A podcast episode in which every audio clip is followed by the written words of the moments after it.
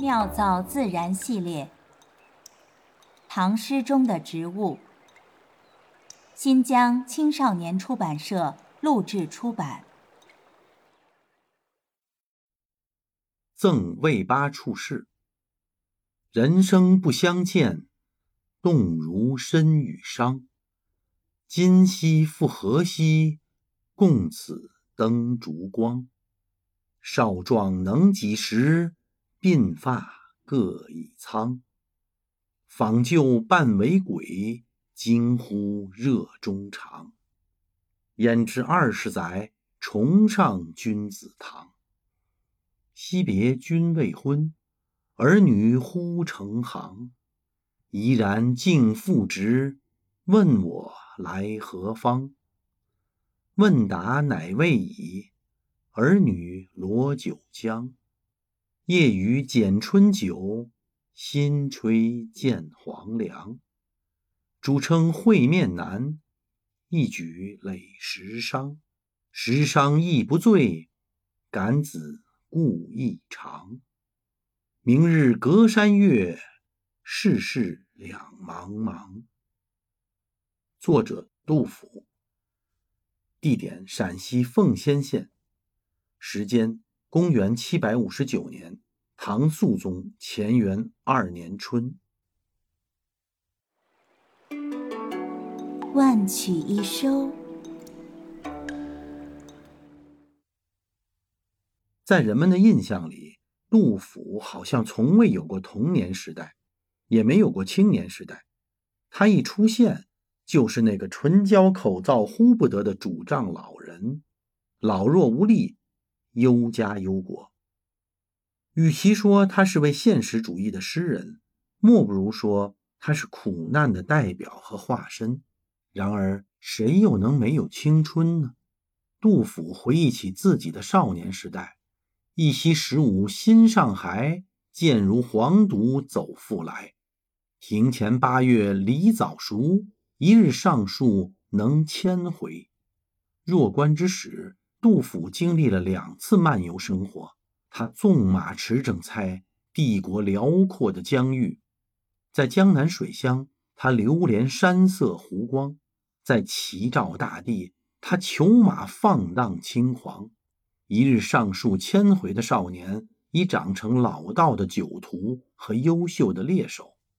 玄宗开元二十三年，杜甫出仕不第，落榜并未给年轻的诗人。带来任何影响。次年，二十五岁的杜甫登上泰山，向着代宗千仞高喊：“会当凌绝顶，一览众山小。”这时的杜甫与苦难的距离还很远。后世陆游曾说：“功夫在诗外。”这个诗外，就是杜甫青年时期近十年的恣意漫游带来的丰富体验。没有丰富的体验，敏锐的感官，就没有优秀的诗人。童年时期的安定和温暖，青年时期的潇洒和张狂，都为映衬下半生的苦难，默默做好了铺垫。肃宗乾元二年，四十八岁的杜甫被贬华州司功参军。从长安到华州的路上，杜甫完成了自己代表之作。三吏三别，并偶遇少年玩伴魏八，留下了这首深郁顿挫的《赠魏八处士》。彼时安史之乱已过三载，昔日盛世多半化为焦土。一路走来，杜甫目之所及皆是离乱、动荡、死亡与苦难。乱世重逢，尤显珍贵不易。故人重逢。却从分别说起，身伤两星，此出彼没，永不相见。如乱世中的你我，一眨眼，已过二十年时光。国家凋零，山河破败，亲亡故死，悲欢无常。魏八举起烛火，挪进杜甫脸庞，细细查看。杜二哥，咱们都老了，头发都白喽。杜甫握住魏八的手，久久没能说出一句话。干戈流离，人命浅微，泪结于肠。魏八带着孩子们，冒着迷蒙的春雨，在园中捡来油绿的新酒。屋内灶上刚刚煮好的黄米饭，热气腾腾。村野之中，这是最质朴天然却无与伦比的美食。杜甫与魏八悲喜交织，举觞痛饮。屋内烛火摇曳，窗外春雨绵绵。可明日之后，人生茫茫，世事谁可预料？杜甫以“人生不相见”开篇，“世事两茫茫”结尾，首尾相呼，起伏抑扬。凡诗，情真者不厌浅，真情是一切好诗的来源和本质。历史从来都不是书本上单调的数字和冷漠的陈述，纸上的一个个名字背后，都曾有过明亮的眼、喷涌的泪、开怀的笑、温暖的手、刻骨的思念和痛苦的熬煎。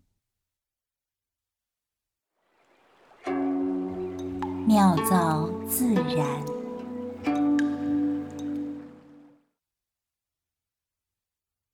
九季韭菜是百合科葱属的多年生草本植物，虽然体态、味道都和百合有着巨大的差异，但是从植物分类学上讲，它确实是百合。韭菜在中国已经有三千年以上的栽培历史，对比大量舶来品的其他蔬菜，韭菜可谓是最中国的菜品了。野生韭菜遍及中国各地。韭菜因为味道辛辣，还被佛家定义为荤菜。所谓葱、蒜、韭菜、星渠、芥头，星渠就是洋葱。佛家讲的荤其实是植物食材，腥才是动物食材。荤腥，荤腥。业余剪春韭，韭菜是多年生的草本植物嘛，它的根部啊横向生长，可以在土里边过冬，来年春天呢萌发新芽。就是诗中的春韭，春初早韭，秋末晚松，杨梅夏紫，橘柚秋黄，这都是中国古人推崇的美食。早春剪下的嫩韭菜，嫩韭菜叶儿；夏天里紫红的杨梅，秋天金黄的橘柚，晚松呢是霜后摘取的白菜心儿。会吃爱吃的中国人，将食材与节气、地域。哲学等等紧密的关联，构建起了精深浩博的饮食文化。食物不仅滋养了我们的血肉，同样滋润着诗歌。有人说，杜甫所写的春酒是韭黄，韭黄呢是通过对韭菜进行培土、遮光、覆盖等等措施，在不见光的环境下，经过软化栽培以后生产出来的黄化韭菜。北方仅在春天韭菜发芽的时候才有，叫短茁肥嫩，味道甜美。诗里边呢没有这种栽培技术和意境的所指，因此呢不是韭黄。